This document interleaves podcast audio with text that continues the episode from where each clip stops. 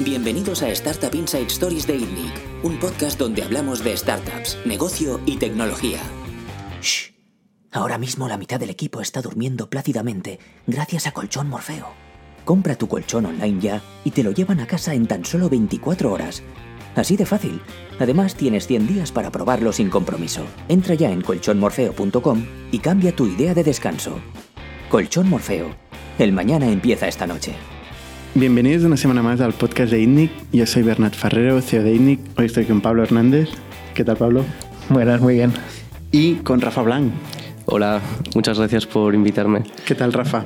Rafa es el fundador de Basquiat, que es una compañía donde ya anunciamos eh, en primicia que, que, hemos invertido nosotros, ¿no? Eh, Así es. Es la, la, última compañía donde, donde, hemos, donde ha invertido ITNIC. Eh, y la verdad es que es un, una, una, cosa bastante curiosa. Tiene poco a ver con el know-how nuestro eh, de ITNIC, que ya es una constante. Hemos invertido en Sira, ¿no? En, lo único que sí que, que, que, hemos invertido que tiene más a ver con lo nuestro es Hireflix, que es un SaaS. Um, lo tuyo es un, está en el mundo de la moda. ¿No? Sí. Explícanos un poco, ¿qué, ¿qué es Basquiat? Es un marketplace que te permite reservar próximas colecciones de moda de lujo, lujo asequible y lujo, eh, pagando hasta un 40% menos por anticiparte. O sea, nosotros básicamente eh, cambiamos las rebajas del final de temporada a antes de la temporada para resolver un problema que, que entendemos que tiene la industria con, con las rebajas y, y, de esta forma pues recompensamos a la gente que se anticipa y que compra primero. Bueno, a la gente y a las marcas, entiendo. Y a las marcas, claro. Las marcas es un crowdfunding para, para las marcas, básicamente, y además una forma de que ellas tengan feedback de, sobre sus colecciones antes de haberlas producido y distribuido y marketeado y, y todo. ¿no? Estamos en el último podcast hablando con Alberto Espinós. Eh, su modelo tenía un, tenía un ciclo de conversión de caja muy interesante porque, bueno, evidentemente se basaba en el crowdfunding y no movía un dedo hasta que no tenía todas las ventas hechas, ¿no? Claro. Es un poco la cosa buena que tiene el, el crowdfunding. Entonces, el mundo de la moda tiene este problema también, ¿no? O sea, las marcas tienen que hacer una inversión en diseño, eh, en stocks, y, y, luego pues irlo vendiendo pues a un precio primero y luego pues va bajando, van, van sacándolo en, en outlets, ¿no? Hasta que se acaban eliminando el stock. Claro, o sea, es, Tú cambias es. Un, un, proceso larguísimo, carísimo y muy arriesgado el, el de lanzar una colección de, de moda eh, entre todo el proceso creativo para con, conceptualizar la colección, bajarlo a piezas, sacar muestrarios que son carísimos, eh, distribuirlos en todos sus eh, showrooms eh, y, y, luego empiezan a producir y nunca saben qué tercio de la colección es el que va a funcionar mejor eh, o a veces es la mitad, eh, nunca es toda la colección la que funciona bien y, y además hay una competencia brutal para nosotros eso es muy bueno, pero, pero las marcas realmente están sufriendo mucho. Eh, cada vez hay nuevas marcas, nuevas marcas, nuevas marcas. Eh, hay mucho ruido y por eso toda la industria está empezando a hacer cada vez más rebajas y antes. ¿no? Eh, o sea, grandes marcas que nunca habían hecho rebajas y ya están haciendo rebajas. Y antes las rebajas empezaban después de Navidad, ahora ya son antes de Navidad y, y este año van a ser aún todavía antes. ¿no? O sea. Mmm, es cada vez más exagerado. Y por eso nosotros eh, vinimos con esta propuesta de oye no vamos a poner vamos a premiar quien compra sobre pedido y quien te permite a ti producir sabiendo sin riesgo no sabiendo que, que ya lo has vendido eh, la verdad es que eh, bueno, lanzamos hace un año pues hace poco más de un año mmm, nadie daba mmm, un duro casi por porque íbamos a poder tener a marcas y marcas de lujo en, nuestra plataforma. Nosotros eh, ahora cada vez más eh, vemos que han entendido lo que estamos haciendo y que quieren estar con nosotros. Porque el problema que, entiendo que tenían las marcas antes de confiar es eh, por qué voy a descontar el precio de mis potenciales compradores en el futuro, que podrían comprar a precio completo, y si me estoy can canibalizando un poco mi propio mercado, descontándole antes de que salga la colección. ¿No? ¿Y tú qué, qué, respuesta les das a ellos? Eh, está, o sea, retailers y marcas están educando al consumidor a esperar, esperar, esperar, esperar a más rebajas. Porque tú ya sabes que ahora te están ofreciendo un 30, espérate eh, tres semanas y no te preocupes que tendrás un 40. Eh, y, o sea, ¿cómo, ¿cómo, cambias eso? Yo creo que eh, lo cambias mm, haciendo... O sea, la urgencia tiene que ser eh, un descuento que sabes que no se va a repetir, que, que va a ir... o un precio que simplemente va a ir creciendo. Si tú quieres la inmediatez, tienes que pagarla. Eh, está muy bien, no vamos en contra de la inmediatez, nosotros tampoco. O sea, ahora eh, estamos empezando a ofrecer colecciones que hemos presentado en exclusiva nosotros con, con un descuento. Luego, cuando ya empieza la temporada, la podemos ofrecer eh, a precio completo, pero esa inmediatez la tienes que pagar y eso tiene todo el, todo el sentido del mundo, es como un billete de avión. si lo compras seis meses antes, tiene un precio, o un mes antes, o el día antes, que tendrás que pagar mucho más. Evidentemente también tiene un riesgo, o sea, el riesgo que normalmente tiene la marca lo estáis moviendo al consumidor, porque igual compra algo que luego eh, no se lleva, no, no mola, no sé. O sea, ¿cómo, cómo funciona hoy eh, el mercado de la moda? Una persona que compra en el segmento lujo, que por cierto habéis empezado con el segmento concretamente más alto, digamos, dentro de la moda, ¿no? ¿Cómo, ¿Cómo está comprando hoy? Eh, a ver, el lujo es muy grande, hay muchos niveles dentro del lujo. Eh, enorme. Para mí empezaría en los, una prenda, un jersey de 300 euros, ya lo podemos empezar a, a, colocar en lujo, especialmente en España, eh, y puede llegar a los 10.000 o a los 20.000, ¿no? Una, una que compramos Pablo y yo. Entonces, mm, son eh, comportamientos de consumidor y todo muy diferentes. Nosotros vamos a un lujo mm, más de batalla, más accesible, eh, muy de tendencia y que puede comprar una parte más grande de, la población que no el que pues vive de cuatro familias, que, que los hay, ¿eh? hay marcas que viven de un puñado de familias en cada país y ya está. Eh, no, no, no, estamos hablando de ese lujo. Eh, pero ¿cuál era tu pregunta? Yo me pregunto, esta gente, estas cuatro familias, ¿cómo comunican que este jersey vale 10.000 euros? ¿Que la gente lo sabe? O sea, mm. van a un sitio público y la gente sabe que este jersey... no, pero, es un tema ya curiosidad, ¿eh? Pero el, yo no creo que el, eh, la gente... o sea, el lujo se, consista en que tú quieres que la gente sepa lo que te ha costado. O sea... No. No. no eh, solo. No, no, no, no, en general. O sea, hay, ¿no? Hay eh, un comportamiento de compra que debe ser ese y un producto que, que debe ser ese y hay eh, otros, pues que son la calidad, mm, o sea, el diseño, los acabados, o sea, hay, hay productos de, de gran calidad y hay marcas que, no sé, bueno, pues que no, no, no, no están llenas de logo y valen y son normalmente estas que son tan caras. 10.000 euros tiene que ser una calidad espectacular. Bueno, y explosividad. no, no, vendemos estos productos nosotros de momento, eh, y tampoco eh, me he comprado nunca nada así, o sea que, pero hablo eh, un poco viendo desde fuera.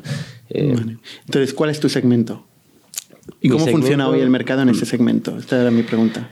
Mi segmento es más cercano al lujo asequible eh, pero con tenemos eh, sí que vendemos prendas por encima de, los 1.000, los 2.000 euros, pero es eh, muy poca parte de, nuestras ventas. Nuestro ticket medio está en 300 euros, o sea que y, va a ir subiendo y queremos que, que, vaya subiendo, pero como te digo, no, no estamos ahí. ¿Cómo funciona hoy? ¿Cómo compran en el mercado? La gente que compra estos tickets, este, este segmento, ¿qué va? ¿Va a unos o sea, unas tiendas multimarca? ¿Va a tiendas propias de marca? ¿Qué está haciendo? Eh, tiendas multimarca offline eh, no, no, no, funcionan eh, muy bien. Han cerrado muchísimas, quedan tiendas emblemáticas, como por ejemplo en Barcelona está Santa Eulalia, que estoy seguro que, les va muy bien. Eh, por ejemplo, en Nueva York acaba de cerrar Barney's, que es mm, un sitio icónico mm, de ahí. Entonces, multimarca offline, eh, complicado. Eh, offline están las tiendas, las tiendas de, las marcas.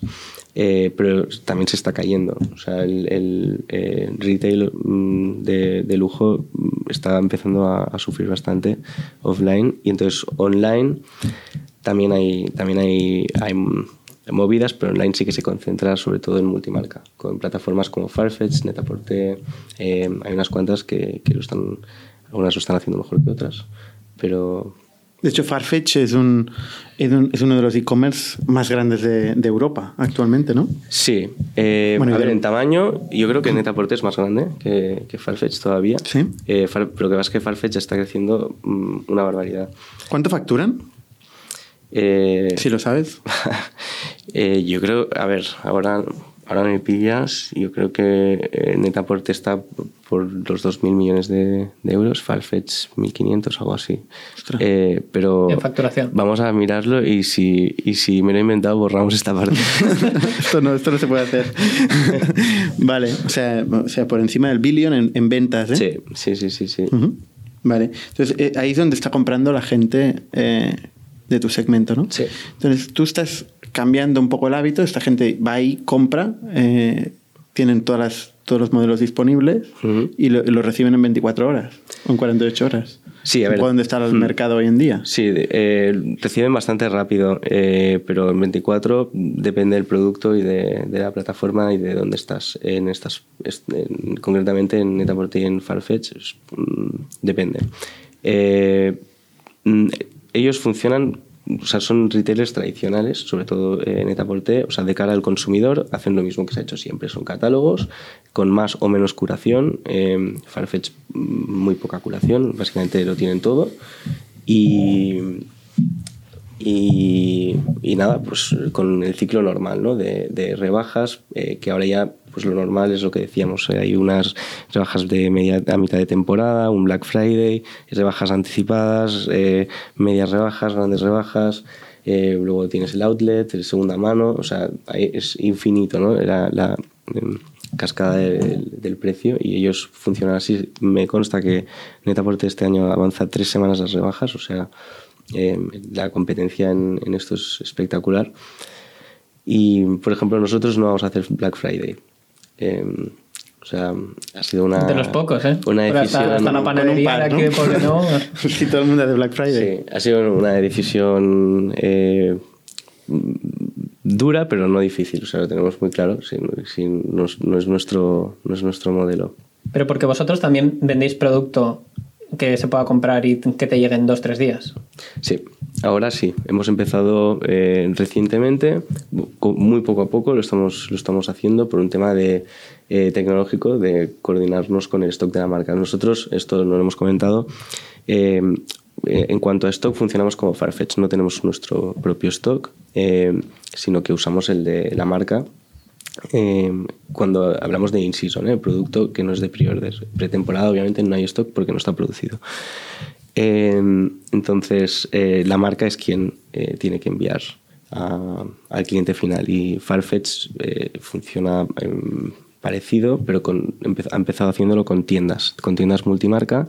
Como las marcas no querían eh, el modelo de Farfetch, ellos consiguieron el producto a través de eh, pequeñas eh, tiendas en todo el mundo.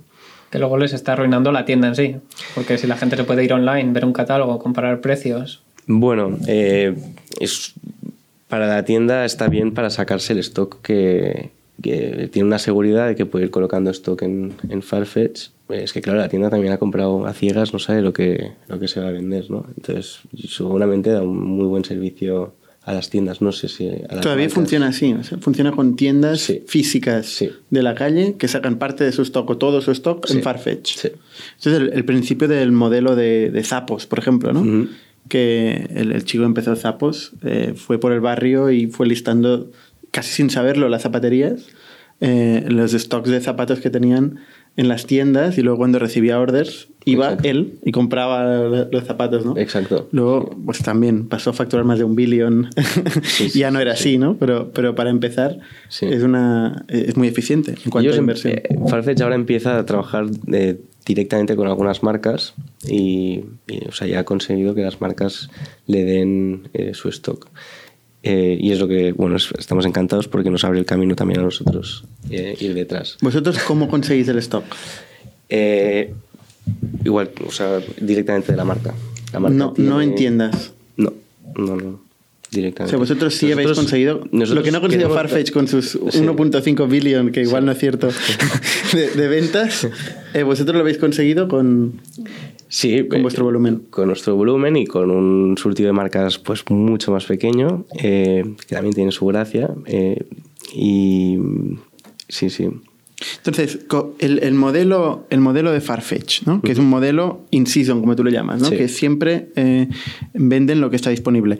Vosotros le dais una vuelta y añadís el modelo de pre-order, Sí. que es puedes comprar una prenda antes de que se haya producido. Exacto. ¿Y cómo funciona esto? ¿qué, tiene que hacer el, cliente? ¿Cómo descubre la, la- pieza? En cuanto la marca tiene una colección diseñada, eh, normalmente eh, para un shooting sacará un lookbook para presentar a retailers y nosotros con ese contenido visual lo, lo colgamos. ¿De qué te ríes? O sea que to- toda la terminología en inglés, no, no- no Hostia, hay una ya, palabra ya, en ya, español. Pero eso siempre y nos lo dices este siempre en el podcast. es lo que hay, es lo que hay. Ya, ya, esto pasa cuando hablamos de trabajo, ¿no? Luego en, en- en la calle ya no. Pero, eh, ¿qué estaba diciendo? Bueno, nosotros presentamos ese mismo lookbook que es- toda la vida se ha presentado a las tiendas. eh, se lo presentamos al consumidor final. Esta es como la, la revolución. Y además, el, el consumidor final puede reservar pagando hasta un 40% menos. Digo hasta un 40% porque depende de en qué momento, o sea, con cuánta anticipación compre con una anticipación máxima de seis meses y mínima de eh, una semana antes también lo podemos tener. Ahí ya está producido el producto, pero aún así te estás anticipando, entonces tienes un 10%. ¿Y eso a la marca no le genera ningún tipo de canibalización? ¿O al retailer? O sea, Ujú. ¿por qué no? Podría decir, oye, eh, al final, si ese modelo cambia, pierdo mi canal de distribución, que es el retailer, ¿no? Eh, bueno, es un canal que te está yendo a la baja y pues eh, las marcas supongo que, que quieren aprovechar eh, y estar en, en el mayor número de sitios. Nosotros eh, intentamos, o sea, nuestra vocación es darles muy buen servicio y mm, que, que es un, bueno, eh, sobre todo exposición a un público mm, muy chulo, la verdad, es una comunidad pequeña, pero pero de, de muy alta calidad y las marcas lo valoran mucho. Este feedback eh, de consumidor sobre sus colecciones y luego pues que es un crowdfunding y, y les va muy bien. Y además tienen más margen que vendiendo a precio wholesale a, a tiendas. No sé cómo se dice precio wholesale en castellano. Eh, no me acuerdo. Eh, ahora me he quedado, me he quedado en blanco. Bueno, yo tengo unas cuantas preguntas, porque uno de los valores diferenciales, y me gustaría quizá enfatizar mucho en los valores diferenciales de vuestra plataforma con respecto a lo que hay en el mercado. Eh, es la, la inmediatez, es lo que busca la, la gente muchas veces, y con el pre-order precisamente no tenemos esa inmediatez. ¿no? Eh, Exacto. Entonces, ¿cómo, cómo solucionas las, las ganas de, de un, un comprador o una compradora, en vuestro caso sobre todo son compradoras, ¿no? Eh, de saciar esa inmediatez? Bueno, eh, por eso nosotros lanzamos In Season, eh, porque sabemos que la inmediatez es importante. Eh, nosotros cambiamos las, o sea, rebajas del final al principio, pero si cerramos el círculo con ofreciendo el precio completo eh, durante la temporada, ¿no? Y, y al final, pues adquirir una clienta no es fácil. Una vez la tienes, tienes que satisfacer sus necesidades y esta clienta pues disfrutará haciendo sus priordes para la próxima temporada y a la vez, pues de repente tiene un evento dentro de 10 días, necesita algo, pues eh, también se lo podemos dar, pero entonces sin descuento, claro. Ujú. Pero sí que es una, hay un punto de lucha contra la inmediatez, ¿no? Eh, o sea, igual tan, tan, o sea, tan rápido, tan rápido, tan rápido eh, no se puede ir. Y, y quien más lo sufre es la marca esto. Y, y es lo que hemos descubierto. O sea, nosotros pensábamos que, que esto era así y lo hemos comprobado hablando con ellas. Todas tienen un problema con la inmediatez, con la velocidad. Eh, Bueno, pero todo el mercado va hacia ahí. O sea, Sí. no, no, no se puede ignorar que el consumidor quiere que cada vez llegue antes. Y si lo puede pedir y lle- llegar a una hora, eh, mejor. Incluso seguro que pagarían bastante más. Bueno, Bueno, son pero- dos factores, ¿no? O sea, por un lado tienes la inmediatez, que evidentemente en la moda pues seguro que es muy importante, no te ves con este vestido y te lo llevas puesto. Eh, y la versión También por comprar con online. impulso. El, Exacto, el- el impulso. impulso de darle a clic y decir, lo quiero ya. Pero luego también tienes la otra vertiente que es acceder a primicia, acceder a contenido exclusivo, ¿no? Claro. Que es un poco lo que explotáis doblemente por los dos lados, ¿no? Claro. Eh, hay, por ejemplo, el tema del impulso está muy bien eh, y nosotros encantados si, si, si hay impulso en nuestra web, pero, pero tiene, es un arma de doble filo, ¿no? Hay e-commerce que tienen hasta un 50% de, de devoluciones y nosotros tenemos un 4%. Eh, o sea, en, en pre-order no hay, no hay impulso, pero tampoco hay devoluciones y eso es... es casi, es, casi una sorpresa, ¿no? Que te ha llegado. Si lo compras con el 40% de descuento, con unos cuantos meses de antelación, es un regalo casi. Sí, sí, sí, sí, sí totalmente. El e-commerce eh, tiene como dos, dos vertientes. Una, una, parte es la de Amazon, ¿no? una vertiente puede ser la de Amazon que se basa en el long tail, en tener todas las referencias habidas y por haber del mundo eh, y sobre todo tener captar mucho usuario vía producto y vía search, etcétera. Y luego están los los los e-commerce que se basan en la curación, en, en, tener poco producto muy curado, mucha marca, etcétera, etcétera, ¿no? Pero vosotros estáis en esta segunda parte, ¿no? Desde luego, sí, sí, sí. Entonces, ¿cómo, ¿cómo hacéis la curación esta? Porque entiendo que para vosotros es muy importante, pero ¿cómo se hace la curación? Porque todo el mundo puede decir, oye, eh, yo tengo criterio. ¿Por qué vosotros tenéis criterio para, para curar? Pues tengo una socia que se llama Blanca, eh, que es una estilista e influencer que se dice, ella no le gusta nada el, término, pero, pero lo es y es muy reconocida en Europa, sobre todo en el, eh, bueno, sobre todo en el sector eh, de moda de lujo. Es una Blanca Miró, ¿no? Blanca Miró, sí, con con cariño una friki de la moda, o sea, es su, su pasión y, y, su Instagram pues gira en torno a moda, no al lifestyle, no, enseña, o sea, no, no, es, no consiste en enseñar su vida, sino es moda. Y tiene pues un estilo con mucha personalidad, muy único, que las marcas eh, también eh, les gusta mucho y ella es quien se encarga de, de, filtrar qué marcas tenemos y cuáles entran, cuáles no, o por cuáles vamos en cada momento. O sea, eh, y, bueno, eh, yo creo que, que, ha hecho un muy buen trabajo y... y... O de momento claramente habéis conseguido eh, elegir unas, unas colecciones que han conseguido que, que, venga mucha gente, ¿no? Pero actualmente, ¿cuánta, ¿cuánta gente estaría en vuestra especie de club selecto de gente de, de Basquiat? Mm, no hemos dado nunca esta ¿Ah, cifra en público. Vale. Vaya por dónde. Pero las buenas noticias es que está creciendo muy rápido ahora. O sea, eh, Antes hemos... era invitación only, ¿no? Sí. Y, y, ha sido así desde el principio porque, bueno, eh, salimos al mercado y las marcas estaban asustadas con poner un descuento donde nunca lo habían puesto, ¿no? Eh, y para proteger su exclusividad decidimos hacerlo club cerrado, privado. Eh, entonces, bueno, el crecimiento ha sido constante, pero estable. O sea, no, no Porque sido... ¿quién da la invitación? Eh, las marcas, eh, por un lado, pueden dar invitación. Lo que pasa hay algunas marcas que la dan, otras que no. Eh, algunas marcas tienen una base muy pequeña de, de clientes, otras pues... y también nuestros propios members pueden dar invitación a, a otra gente. Pero esta semana pasada hicimos la prueba de abrir, abrirlo, o sea, hacer que te tengas que registrar, pero eh, no con una invitación, sino que sea registro directo.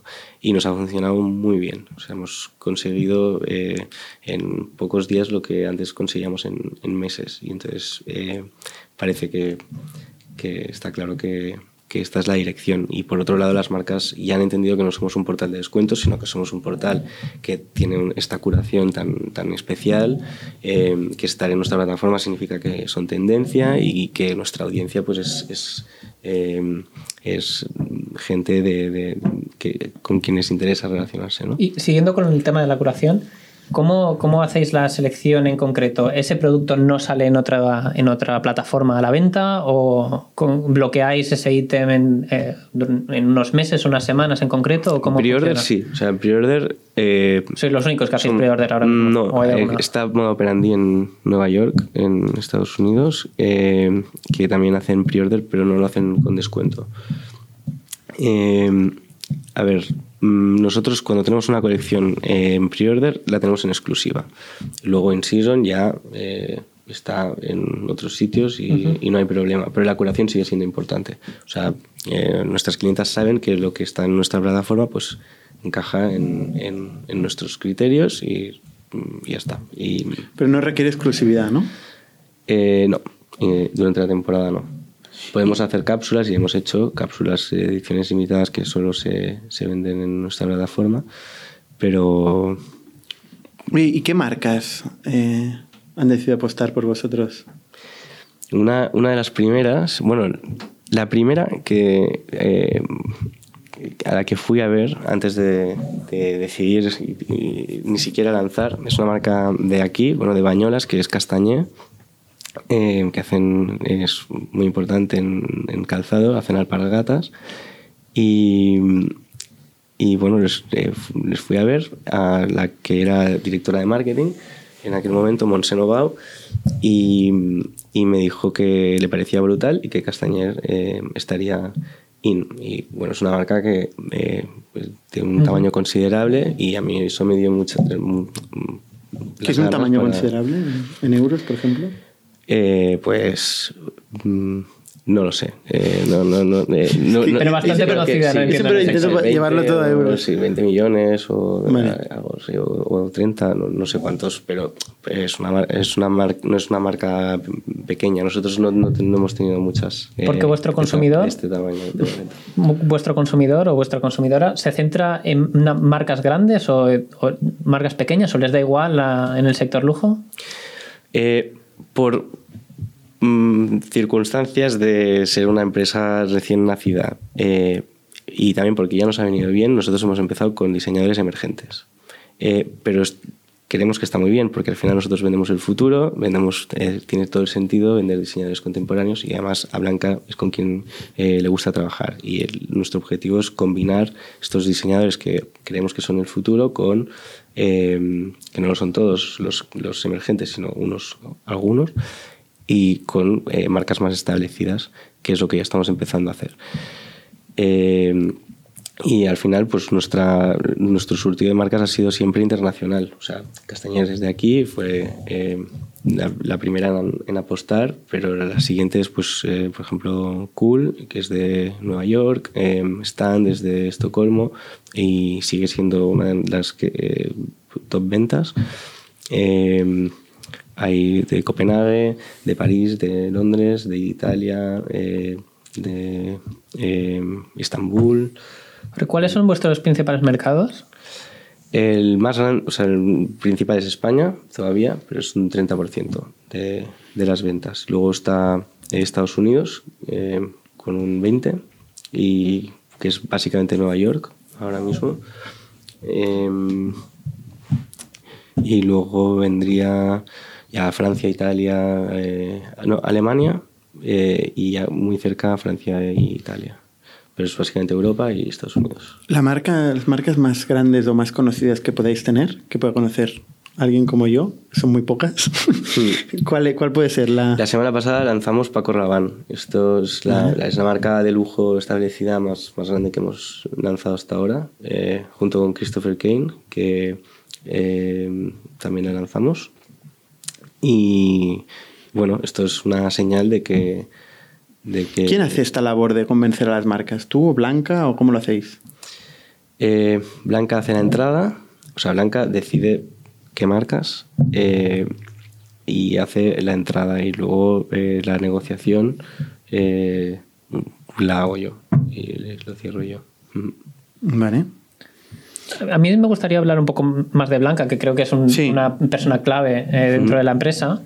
Y, por ejemplo, una de las, de las cosas que ella tiene es una marca propia, ¿no? Sí, Ella opera también en vuestra plataforma con la marca, entiendo. también, sí, sí, sí, sí, sí. Eh, Blanca lanzó un poco, un poco después de que lanzáramos y ella ya tenía eh, este proyecto de lanzar la Best, que es una, una marca de eh, americanas de lujo, muy extravagantes. Y a mí me acuerdo, me enseñó los dibujos de, de- de lo que iba a lanzar y yo pensaba, ostras, o sea, no sé quién, quién va a comprar esto. Y, y sí que lo lanzamos y, y, eh, agotamos el, el stock en un momento. Y ahora siempre hay que decirle Blanca, produce más porque eh, son unas producciones muy pequeñas. Pero eh, son, además, mm, ha empezado fuerte, son americanas de 500 euros eh, cada una y, y sí, sí, y funciona muy bien. Entonces, Blanca está entre, entre la Best y Basquiat, o sea, no está, no está full time. La Best es su marca, Sí. entiendo. Sí. La Beste, con V. Pero tampoco creo que sea eh, bueno que esté a tiempo completo con vosotros, porque podéis aprovechar que Blanca está en contacto con todas esas marcas, está en desfiles, imagino, Totalmente. está invitada a otros sitios que eh, ahora mismo por Basket no podría entrar. O sea, Totalmente. nos vi- os viene muy bien para Sí. las intros. Sí, sí, sí, sí. Esto eh, me alegro que lo digas porque no todos los inversores eh, que hemos, con, con los que hemos hablado lo han eh, visto así. O sea, hay gente que dice, no, eh, un equipo de, de emprendedores tiene que ser de estas características exactas, ¿no? Y, y- y nosotros pues tenemos nuestra, una fórmula un poco diferente, pero que yo creo que nos funciona muy bien.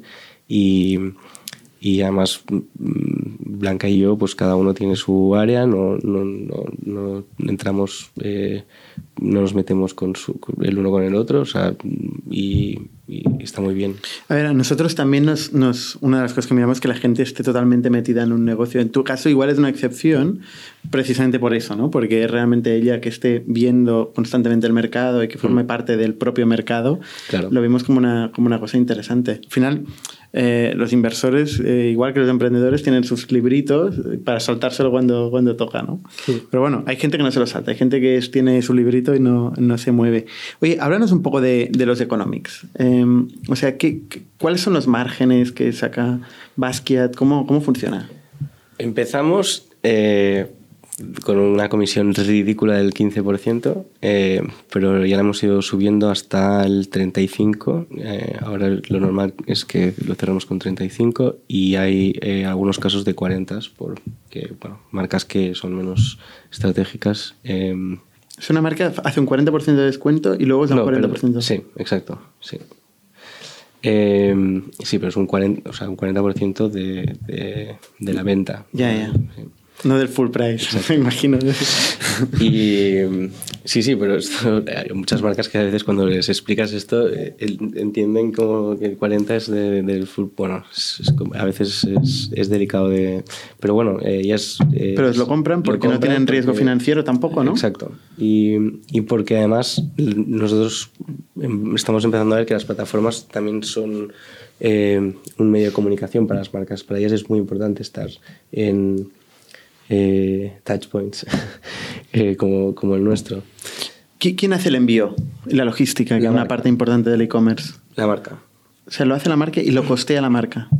Eh, nosotros hacemos una contribución eh, que es siempre la misma, dependiendo de eh, a qué área envíe. O sea, si, es- o sea, si no está en el mismo área, eh, o sea, si envía al mismo área o no. Eh, área para nosotros es muy grande, que es o Europa o Estados Unidos. O sea, no hacemos la misma contribución si es una marca que está en Estados Unidos y envía a Estados Unidos, o si es una marca que está en Estados Unidos y envía a Europa. Pues haremos un poco más, pero siempre es estándar y- y y además eh, intentamos que sea, mm, eh, o sea, es una contribución que hemos pensado para que repartirnos ese, ese coste de forma eh, equilibrada. Ellos pagan más porque ellos tienen más margen.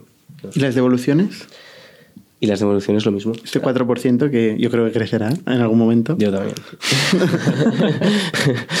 Pero bueno, eh, déjame fardar, ¿no? De, nuestro 4%. ¿Qui-. ¿Quién, quién, quién lo costea?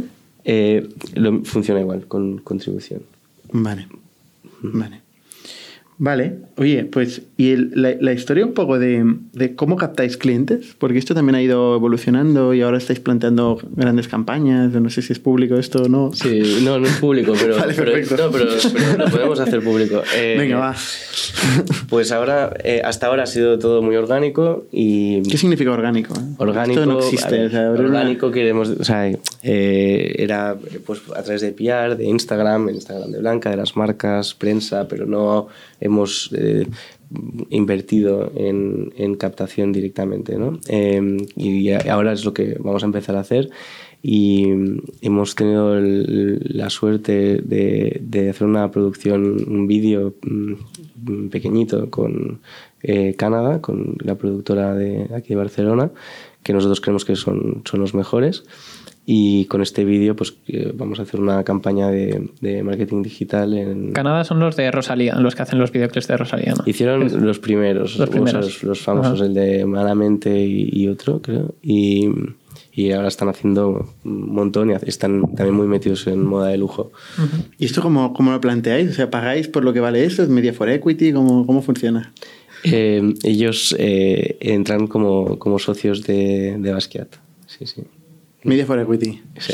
Tenemos aquí otros ejemplos como el caso de Badi que nos explicaba Álvaro. De hecho, no, no nos explicó Carlos Pierre en el último, no, fue más Álvaro eh, que nos explicó la historia de A3 Media que entró en el capital en un momento en que estaban flat, que no crecían ni nada y, y al final fue, fue un revulsivo. Eh, para, para Badi, ¿no? Fue un, fue un, tuvieron un crecimiento muy importante que les llevó a la siguiente ronda y tal, que si no, igual no lo hubieran contado, ¿no? El tema de Media for Equity es un tema que polariza porque hay muchos inversores que no quieren oír hablar de esto, ¿no? Sí. Eh, sin embargo, hay, hay otros que, que, lo ven como una forma más de... Bueno, al final, al final es dinero. Eh, aunque sea Media for Equity, no deja de ser dinero. Totalmente. Eh, pero sí que es verdad que la, la, la persona que o quien está ofreciendo esta creatividad o este medio, etcétera, está más involucrada en el largo plazo de la compañía porque está cobrando con, con, un variable, ¿no? Sí, nosotros creemos que es, una muy buena oportunidad para, para Basquiat y, y, bueno, esperamos que funcione muy bien el vídeo en, en, en, ads, que es, es, para lo que lo queremos. Explícanos un poco la historia de qué te llevó a empezar esto. O sea, ¿tú, ¿de dónde venías? ¿Y cómo, cómo decidiste un día montar este negocio? Eh, yo estudié eh, empresariales en la Pompeu y Derecho en la UB y... La vez. Sí. Y... Lo típico. Sí, sí. no, eh, con muchas eh, peripecias. Sí, sí. Pero bueno, y yo siempre había, siempre había sabido que yo quería montar algo en, en el futuro, no me, no me, esperaba tan pronto, pero hubiera preferido, yo creo, dentro de, de, unos años. Y nadie te obligaba, ¿no? No, no, nadie me obligaba, pero se me metió en la cabeza esto. Eh, yo estaba, bueno, hice, trabajé en, en Durex, en marketing, y, y, ya se me metió en la cabeza... Eh, que no podía entender el tema de las rebajas, o sea, no, no lo podía entender y empecé a, a fijarme en los timings, ¿no? Eh, durante bastante tiempo y cada vez iba mirando cuándo empezaban las rebajas, eh, cómo eran esas rebajas, iba viendo la evolución, ¿no? cada vez era más, más bestia y no podía entender que esto funcionara. Entonces eh, eh, fui pensando y, hasta el punto de esto que empecé a, ver gente de, la industria preguntando y, viendo que, comprobando que tenían un problema y ya cuando, cuando pensé más en el modelo y, y todo, ¿no? Eh, bueno, no todo, o sea, me planteé sí, solamente forma, lanzarlo ¿no? y hablé con, con Castañé y me dijeron que sí, sí, o sea, que era la forma de, de resolverlo, pues dije, pues ya está, o sea, ahora lo siento mucho, pero tengo que meterme en esto. ¿Dejaste todo? Sí, sí. Y, y me... ¿Y qué hiciste? ¿Qué, qué, cómo, cómo, ¿Qué paso seguiste? Te, bueno, aquí nos escucha mucha gente que, sí. está, quiere empezar proyectos, uh -huh. que está planteando, tiene ideas y tal, ¿no? ¿Qué, qué hiciste tú desde pues, este momento que se te metió en la cabeza, quiero hacer esto? Pues lo recuerdo como un momento muy duro. Eh, muy duro porque, claro, no tenía experiencia para, para empezar, entonces eh, quería saberlo todo. Eh, no quería equivocarme y, y, a veces no se puede saber todo. Entonces, eh, Solo a veces. Eh, sí, o sea, bueno, no, nunca, ¿no? Pero eh, me, entré un poco en un bucle de análisis y de estudio y me puse a, a estudiar un montón de, de, de cosas de, del mercado, de, o sea, demasiado. Y, y hasta que un día dije, para adelante, ya está, o sea, ya nunca vas a tener suficiente y tira para adelante. Y también muy duro por el, el, problema del huevo y la gallina, ¿no? Que va antes. Y cuando necesitas dinero, necesitas equipo, necesitas eh, usuarios, necesitas marcas, eh, hostia, ¿qué, ¿Y qué fue primero? ¿Qué, qué va primero? Pues eh, marcas, en mi caso fue ¿Castañas? Marcas. Sí. Hice, conseguí 10 como conseguí. Sí. Eh, ¿no? eh, eh, Sin nada, ¿eh? Tú fuiste ahí con, sí, con las manos en los con bolsillos. Un, con una presentación muy chula. Un PowerPoint. Sí. Pero sin plataforma. La plataforma Eh, no, estaba Sin plataforma, sin plataforma. Y te dijeron, sí, sí, sí, nosotros Eh, estamos. Sí, entonces eh, cuando tuve estos SIS, de estas marcas confirmadas, eh, fui, eh, ¿cómo fue? con esto fui a ver a Blanca. Y A Blanca, una persona que tiene 400.000 seguidores en Instagram, eh, supongo que no será fácil llegar a ella, ¿no?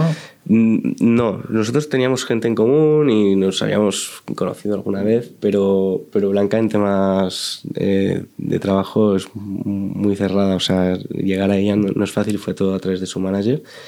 Y, y bueno, entonces también fue un proceso eh, y nada, fui avanzando con Blanca, con eh, las marcas, eh, equipo, un poco empecé a, a pensar eh, quién necesitaba y, y dinero. Eh, luego, o sea, una vez ya estaba más cerrado eh, el equipo, fuimos a buscar ¿De dónde salió el primer dinero, el primer euro? amigos y Amigos. sí, amigos. Fueron amigos pe- pequeños pequeños tickets y ¿Cuánto levantaste en la primera ronda de amigos? 90.000. 90.000 euros. Mm. Sí, sí, sí. ¿Y entonces, la siguiente, luego? Y esta ha sido de Con esto financiaste, digamos, la primera versión de la plataforma, ¿no? Sí, sí. Eh, con esto eh, pudimos lanzar y, y, bueno, eh, sobrevivir durante este año y, y crecer, con, eh, que hemos crecido bastante y, y, es- y ahora hemos conseguido cerrar. También lo podemos eh, anunciar, pero no lo hemos anunciado todavía. Este Eh, va de anuncios. Sí, sí, sí. eh, una ronda de 420.000 euros. Eh, eh, euro arriba, euro abajo. Pero sí, son 420. ¿Y, y de dónde salen? ¿Cómo fue esta ronda?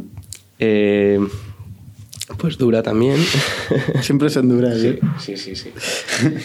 Eh, bueno, vosotros sois el lead investor, eh, ITNIC, que la verdad es que mm, es- ha sido una pasada. Eh, estamos muy, muy, muy agradecidos por, eh, sobre todo, el, el trato y, y cómo, cómo ha ido todo.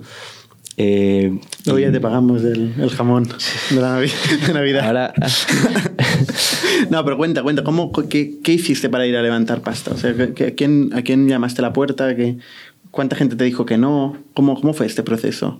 Eh, hay, han habido bastantes nos, han habido muchos eh, sí, sí, eh, que nunca han sido nos, pero no se han traducido en nada.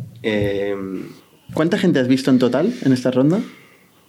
Igual 40, 40. 50, sí. Sí, sí. Y bueno, es que también eh, error de novato, nada más empezar, empiezo a, a- a contactar a fondos eh, enormes de, de fuera de, de España y, y ahí este- todo, todo, todo, todo. O sea, y ahí perdí mucho tiempo y, y mucho esfuerzo porque cada uno te pide eh, la información de una manera. eh, son ¿Cuál era la respuesta de los, de los fondos grandes? Eh, querían saber más y, y luego, pues al final era muy pronto. Hay algunos fondos muy grandes que, es- que se han interesado mucho en, en tu proyecto. Sí. Lo que pasa es que realmente era pronto, ¿no? Sí, sí, sí, sí, sí. Y, pero bueno, ya sabemos qué tenemos que hacer para, para que entren en, en próximas rondas si, si las hay, que es, es muy probable que, que las haya. Y ¿Cómo llegaste a INNIC? Es que no me acuerdo realmente. ¿eh? ¿No te acuerdas? no me acuerdo. pues eh, Nina, que es eh, advisor de, de Basquiat y muy buena amiga, y nos, me, me presentó a Mathieu. Ah, sí, sí, sí. A través de Matías, que estaba también en el podcast también. que es inversor. Sí. Y, y Mathieu eh, me introdujo a vosotros. Al final esta es una muy buena forma de, de entrar en un, en un fondo, o, bueno, de Sí. cualquier inversor. ¿eh? Sí. Cuando viene alguien de referenciado, alguien que, que nosotros ya consideramos que tiene criterio, y nos dice, oye, mírate esto, siempre es una forma más rápida, ¿no? Sí, sí, sí, sí, totalmente. Eh, no, no, pues, agradezco muchísimo a Mathieu. Un saludo aquí. Oye, y, y ahora has, has- se ha cerrado 420.000 euros. ¿Qué vas a hacer con, con esta pasta? Quemarla. Eh, quemarla. Eh, El año que viene, ¿cu- ¿cuál es, ¿cuál es tu plan? Nosotros, siendo una empresa tecnológica, por, por- o sea, una plataforma, ¿no? Eh, no hemos tenido CTO hasta ahora. No teníamos dinero para... Sí, sí, esto es... Y, y bueno, pues ahora estamos montando eh, equipo eh, tecnológico eh, y marketing. Esto es lo principal que, en lo que vamos a gastar. Vamos a, hemos decidido centrarnos en una región porque tampoco tenemos presupuesto para En Estados Unidos. abarcar entiendo. mucho, sí, y será es, lo destinaremos mm, principalmente a Nueva York, A Nueva York. mm, que es donde bueno convierten mejor los miembros que tenemos y, y repiten más, etcétera. Entonces hemos querido ¿Qué mix de marketing eh, piensas utilizar? Eh, nosotros, bueno, vamos a hacer eh, YouTube. eh, hace- empezamos haciendo eh, una campaña de branding y lead generation. eh, los to- sobre todo los, los- el plan es de durante 3-4 meses hacerlo. Y, y luego ya iremos haciendo también eh, performance para, para ir vendiendo. Eh, y por otro lado, hemos empezado a trabajar con una agencia de relaciones públicas en, en Nueva York. Y porque bueno creemos que es importante eh, impactar eh, por todos lados. Salir en prensa es muy importante eh, De hecho, esto es, algo de lo que valoro vuestro, porque siendo una empresa tan joven, habéis salido en medios de comunicación aquí en España como, como pocas empresas recuerdo. Eh, ¿Ah, sí? Yo que tengo, sí, yo que tengo el Google Alerts vuestro, me sale bastante a menudo, así que Qué bien. felicidades por eso. Eh, sí en Europa hemos salido en mucha prensa y ha sido eh, muy interesante Nos ha- hemos comido bastante de eso y ahora esperamos que también en Estados Unidos eh, no habíamos salido en- en- nunca en nada y, y hemos empezado a salir también y estamos eh, muy contentos pero es, es es importante tener este, este- presencia en, en medios de allí y eh, eh, conectar con, con- con el público. Por eso hemos ido, esta, la semana pasada fuimos y hicimos un, un acto con prensa, influencers, etcétera, ¿Dónde? En, en Nueva York. en Nueva York. Sí. Y, O sea, tú y pasas entonces- tiempo en Nueva York. Bueno, una semana. Sí. Pero Pero igual es el, el sitio donde estar, ¿no? Igual sí, sí. Y además eh, también con un ojo en, en la pasta para la próxima ronda, porque igual Está claro. eh, es interesante para financiarse también. Oye, ¿qué, es, qué es lo más lejos que imaginas eh, en, de Basquiat? O sea, ¿dónde, dónde lo ves Basquiat en, en cinco años? Típica pregunta, ¿eh? Ya. Eh, pues es... mm, Siguiente creo- Farfetch o... Nosotros, o sea, tenemos muchas ganas de hacer muchas cosas con, con Basquiat. O sea, hay potencial, por supuesto, como marketplace, eh, muchísimo, pero, pero también hay mucho potencial como medio de, comunicación. eh, hay muchas oportunidades B2B que, que ya mm, o sea, nos proponen marcas.